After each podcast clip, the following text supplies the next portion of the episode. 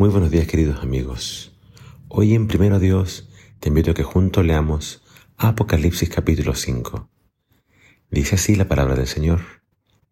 En eso noté que el que estaba sentado en el trono tenía en la mano derecha un pergamino enrollado, escrito por detrás y por delante, y sellado con siete sellos.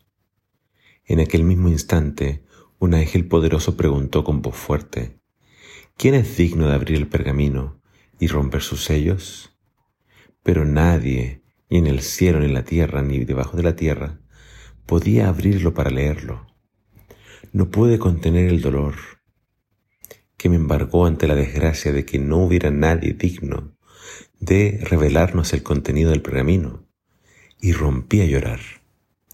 Pero uno de los ancianos me dijo, no llores, allí está el león de la tribu de Judá, la raíz de David, que con su victoria ha demostrado ser digno de romper los siete sellos del pergamino y desenrollarlo.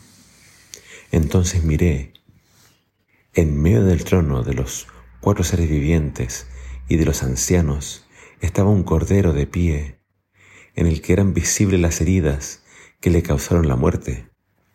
Tenía siete cuernos y siete ojos, que representaban los siete espíritus de Dios enviados a todas partes del mundo. El cordero se acercó y recibió el rollo de la mano derecha del que estaba sentado en el trono. Al hacerlo, los cuatro seres vivientes y los veinticuatro ancianos se postraron ante él con arpas y copas de oro llenas de incienso, que son las oraciones del pueblo santo, y dedicaron al Cordero este canto. Eres digno de recibir el pergamino y de romper sus sellos, porque fuiste sacrificado, y con tu sangre compraste para Dios un pueblo, de entre todas las naciones, linajes, pueblos y lenguas. Así formaste un reino de sacerdotes que sirven a nuestro Dios y reinarán sobre la tierra.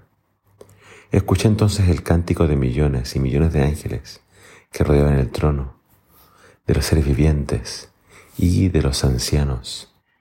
Cuando cantaban eso, a gran voz, el Cordero que fue sacrificado digno de recibir el poder, las riquezas, la sabiduría la fortaleza, la honra, la gloria y la alabanza, y todas las criaturas del cielo y de la tierra, de debajo de la tierra y del mar exclamaron, que la alabanza, la honra, la gloria y el poder sean por siempre para el que está sentado en el trono y para el Cordero.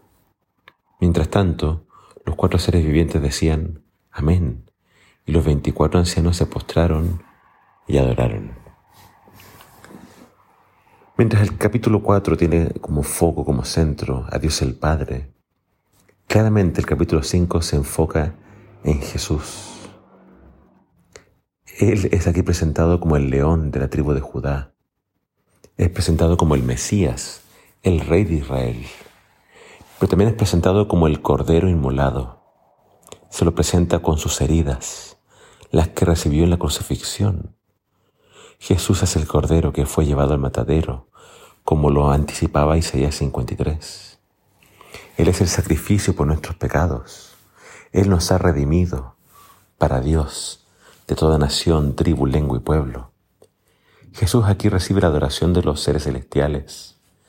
Es adorado por los cuatro seres vivientes, por los veinticuatro ancianos. Y también acá se habla de millones de millones de ángeles. Pero lo más importante en este capítulo es que Jesús se presenta delante del Padre y recibe del Padre este pergamino sellado. Jesús es el único digno que puede abrir este pergamino y ese será el tema de los siguientes capítulos, la apertura de los, de los sellos. Jesús es digno de toda adoración. Jesús es digno de tomar el poder, la riqueza, la sabiduría, la fortaleza, la honra, la gloria y la alabanza. Jesús es el Rey. Está junto al Padre en el trono y ambos son adorados por todo el cielo. Jesús es el vencedor. Él es victorioso. Si todos en el cielo lo aman y lo adoran, ¿no deberíamos nosotros hacer lo mismo? Te invito a que tomes un tiempo hoy para agradecerle a Jesús por haber tomado tu lugar en la cruz. Agradecele por su sacrificio. Agradecele por su sangre que derramó por ti. Agradecele porque Él vino a rescatarte. Que el Señor te bendiga.